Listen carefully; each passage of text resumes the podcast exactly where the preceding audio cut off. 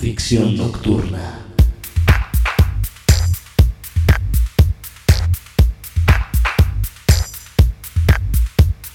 Lo que acabamos de escuchar es Zombie Nation, un remix por Chrysler y Síntoma, un trabajo de hace dos años aproximadamente, o sea que podemos considerar algo reciente para toda la gente que, no sabía que, que, Chrysler sigue pues tan vigente y ya está metido en la producción con grupos de esa envergadura. Pero bueno, volviendo un poco al tema en el que estábamos, yo quería preguntarte Chrysler, ¿cómo fue que te relacionaste con la gente que empezó a hacer estas fiestas masivas ya en los noventas? porque supongo que de, lo que platicábamos al principio de tu época más performance era punk, que hubo toda una transición, entonces a mí me da curiosidad cómo fue, si era la misma gente con la que tú te movías o fue otra gente que se acercó, cómo fue que te involucraste con los productores de fiestas pues tan masivas. Pues fue así por inercia, se puede decir, el mismo gusto musical y el llegar a fiestas y poner mi música y así medio dictatorialmente, sacar el cassette mezclado y ponerlo y agarrarte de la grabadora de que nadie lo quitará. Pues eso me hizo así como que relacionarme con el, con el mundo de, de la gente que estaba empezando a hacer fiestas electrónicas y resulta que eran amigos míos y cosas así que se fueron dando. Yo me salí un poco como que le di la espalda a todo este arte conceptual que se estaba gestando de galerías y performance y video instalaciones, donde presentaba yo mi trabajo, pero veía que el, el quórum no era, o sea, no era lo, a lo que yo me quería dirigir, o sea, si a mí me gustaba hacer video para que lo viera la gente, ¿no? Y en, en, las fiestas rape, pues me dio la oportunidad de que no simplemente la vieran 20 de gente, sino 3000 y personas que no iban a ver videoarte, ¿no? Sino realmente iban a bailar y a oír música. Entonces, este, a mí mi trabajo dentro del videoarte era como muy musical, siempre fue muy musical, siempre fue más importante casi la música que el video, ¿no? Y, llegué a trabajar con músicos así que invité para hacerles yo una pieza. Pero acababan siendo como piezas como para rey realmente, ¿no? Entonces, este me empecé a relacionar por. Me empezaron a ver algunas fiestas así como que clandestinas y. en donde nos dejaban mezclar realmente y también como que un poco improvisar o practicar porque en esas épocas también yo al menos no tenía dónde mezclar y dónde ensayar y eso. Entonces como que experimentabas con la gente en las fiestas donde te dejaban tocar. Y así fue como se empezó a juntar como con una especie de grupo de gente con los mismos intereses que empezaron a hacer las grandes fiestas, este, se empezaron a hacer colectivos y cosas así, entonces siempre me, estuvieron incluyendo. Incluso yo también estuve participando haciendo eventos, hice algún par de fiestas que fueron pues sí, muy bien recibidas en unos lugares bastante padres. Y, pero por el simple hecho de hacerla, ¿no? Se llamó Glitter Garden. Y, este, los socios que estábamos en la fiesta, estábamos involucrados más por el gusto, te digo, porque era una novedad para todos nosotros, incluso los DJs, ¿no? Era una cosa así como una realmente una alternativa a la vida nocturna mexicana. En vez de irte al Medusas, por ejemplo, o a cualquier club pues tenías la posibilidad de irte a un rave a oír música un poco más este, contemporánea y más experimental y más reciente. Entonces, este, luego ya el mismo Medusas inteligentemente a los DJs que tocábamos en los raves y que luego, según ellos, les vaciábamos el lugar, pues ya nos contrataron y empezó a hacerse una especie como de limelight, digo, así comparan conservando las distancias este, pertinentes, pero sí una especie como que sí había un, los club kids, había performance, habíamos los DJs que tocábamos especialmente para esa noche algo realmente diferente y muy bien producido. O sea, yo por ejemplo en mi caso cada vez que podía ir al extranjero a comprar específicamente discos, lo iba a hacer y no me compraba ni unos jeans, ni un pantalón, no me compraba nada. O sea, más que discos, discos y material este, para, para el trabajo, ¿no? Y llegaba del vuelo a estrenar cosas que así de Josh Wing, la primera vez que se oyó, yo lo traje así, este, específicamente para la fiesta esta Glitter Garden, ¿no?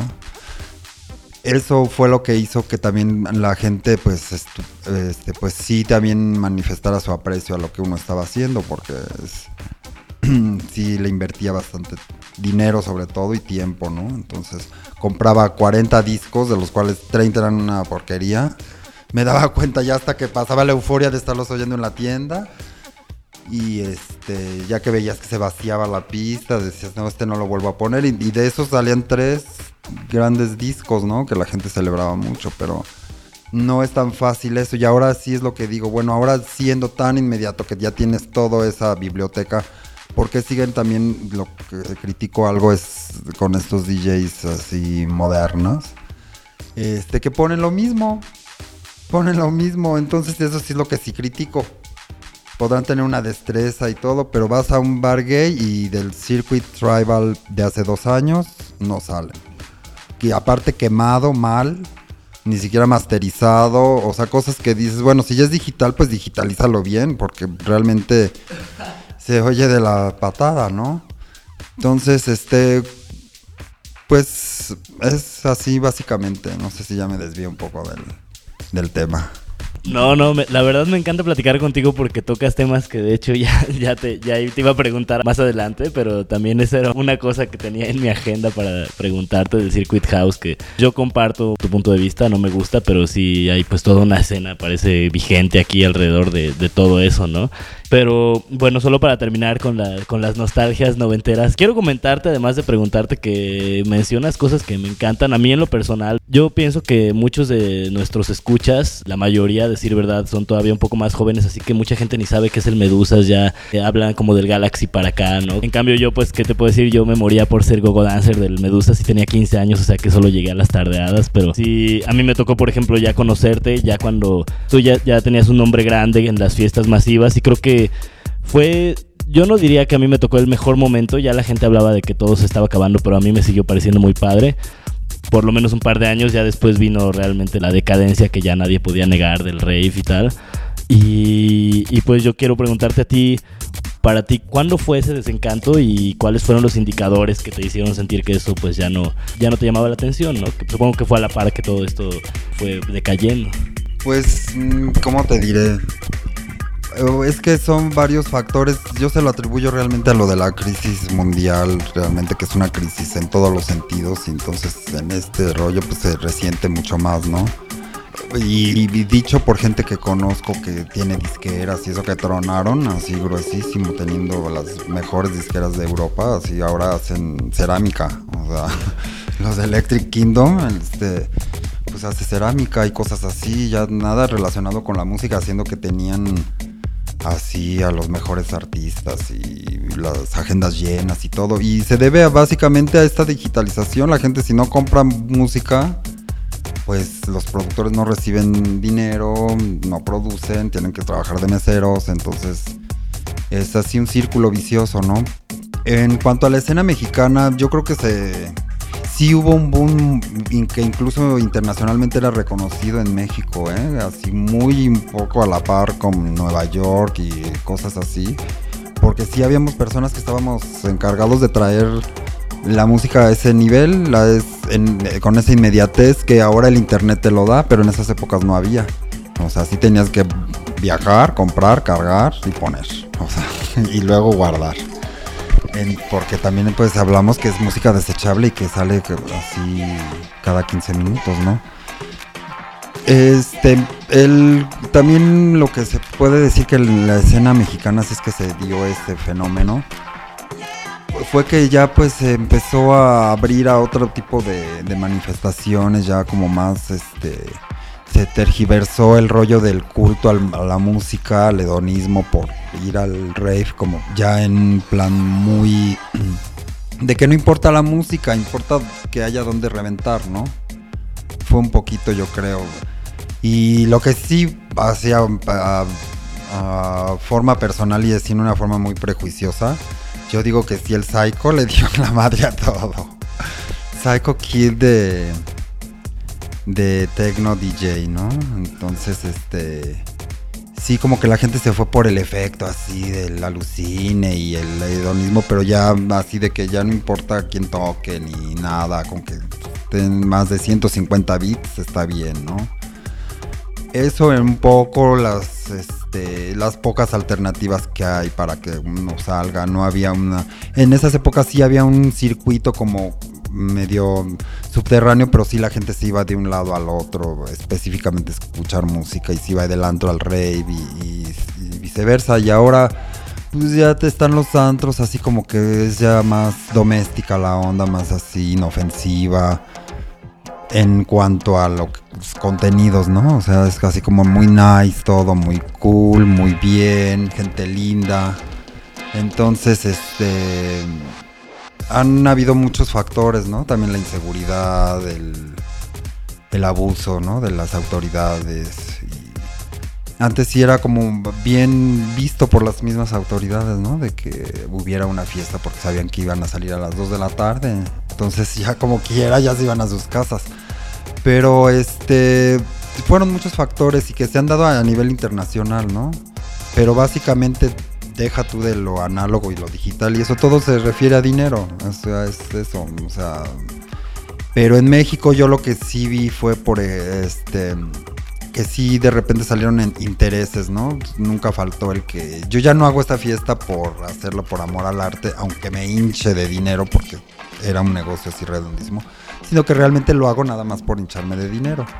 Entonces así ya se dieron competencias así desleales entre productores, el rollo de que ya realmente también inculcaron que si no es un DJ extranjero no es una buena fiesta los DJs mexicanos, muchos se prestaron a eso, a estar formados. Yo varias veces los vi en festivales donde yo estuve excluido, así el Union Fest y cosas así muy importantes. Llegué a ver DJs mexicanos sin haber sido pagados, formados para que les dejaran tocar. Entonces, este, pues esto te habla también de a qué se presta la gente, ¿no? Yo sí estuve a punto de casi ir al psiquiatra porque estaba excluido de esos grandes festivales en donde a la mera hora acabaron formadas mis comadres. Entonces, mientras ellos estaban así buscando un lugar por, por pertenecer a ese Union Fest, pues yo estaba tocando con un grupo de danza en la sala Covarrubias, luego nos presentamos hasta en Bellas Artes. Este, entonces sí, como que siempre yo me busqué cositas que, que veía que no me funcionaban. Y así es como se ha desintegrado, yo creo que la escena, ¿no? Cuando estuvo el auge de, por ejemplo, el Rimmel, yo no, ni lo conozco. O sea, nunca fui incluido, nunca fui invitado, no se diga en otro tipo de fiestas, ¿no? Así, yo con Paul Van Dyke he tocado solamente en Berlín, por ejemplo. Lo saludo y me conoce, lo entrevisté alguna vez. Cositas así que ah, te hablan de cómo se está manejando aquí la escena, ¿no? Como que como que lejos de hacerse una gran escena así padre, se hicieron como muchos escenarios chiquitos de que yo soy el Mesías, yo lo haré mejor. Y este se apoderaron hasta de una estación de radio que los tuvieron que sacar este casi con la policía porque estaban aferrados. En W se agarraron unas nuevas así de que de rock pasaron a techno. Y pues este te digo ese, eso era el auge, ¿no? Eso era cuando la gente de España venía a México realmente a ver qué pasaba, porque había cinco fiestas así super perras, ocho porquerías y 20 antos. Entonces, este, cada semana. Entonces así se fue como que tergiversando y es lo que pienso que ya sé que yo por eso me exilié en el underground, en la zona conurbada y en el extranjero. No quiero alabarte porque sí, no soy, no me gusta la adulación fácil, pero dices cosas que pues también como tocan mi propia experiencia personal, te tengo que decir que se me pone la carne chinita con cosas que dices, sé a quién te refieres, no vale la pena ni decir nombres, yo creo, de la gente que, que mencionas de la estación, pues sigue muy vigente y, y, tal como dices, pasaron del rock a la electrónica y de vuelta al rock ahora que ya pues vieron que el business está por ahí que a mí me chocó porque en algún momento yo me fui con la finta también con ellos pensando que les interesaba la electrónica y al final es tal como lo dices, no lo podrías haber dicho mejor, ¿no? El negocio es lo que lo que les importa, aunque pues yo creo que vemos muchas personas que igual que todos necesitamos comer y necesitamos cubrir ciertas necesidades, pero somos más reticentes, ¿no? Me incluyo a, simplemente irte por el dinero. Eh, de lo contrario, pues yo mismo te puedo decir, Chrysler, que ya, ya me hubiera entregado al, Tribal House y al, y al Circuit, ¿no? Y bueno, con respecto a todas las otras cosas que dices, pues concuerdo contigo. Ojalá hay mucha gente joven, o sea, no, no en un tono como de que ay, vamos a enseñarles o nada, ¿no? Pues cada quien vive lo que le toca, supongo, pero realmente que sí, eh, los raves de antes eran otra cosa de otra calidad, o por lo menos yo también, o sea, creo que lo viví un poco como tú. Una cosa muy distinta a lo del psycho, ¿no? Que más bien, pues tal como dices, igual repito, ¿no? Que era, es ya más el, afán por experimentar la psicodelia sin importar tanto la música y pues otros rollos, ¿no? Vamos a otro corte musical. ¿Qué te gustaría ponernos ahora? Como, bueno, pues los dejo con una introducción de Cabaret Mix, un disco que saqué en el 96. Este, la introducción es de su servidor y viene eh, como introducción hacia Back to My Roots de The The Movement Club, que fue un éxito que seguramente recordarán y las nuevas generaciones disfrutarán.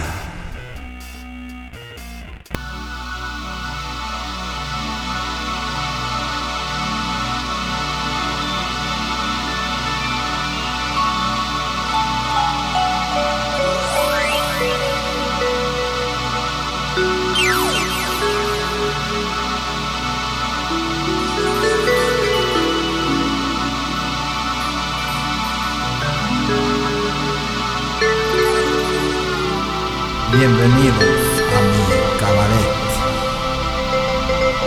Welcome to my cabaret. Bienvenido au cabaret. Cabaret. Willkommen. Cabaret. Bienvenido. Cabaret. Welcome.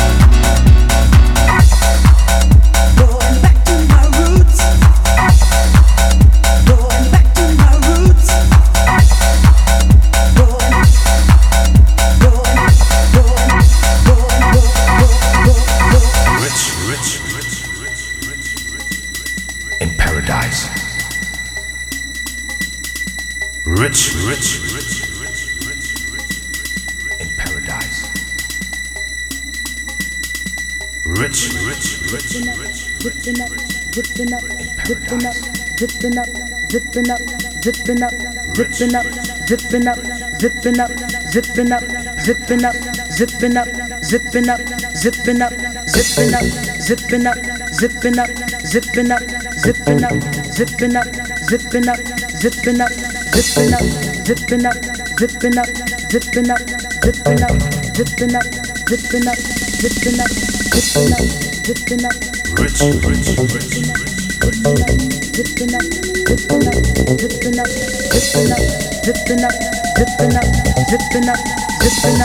zipping up, zipping up, zipping up, zipping up.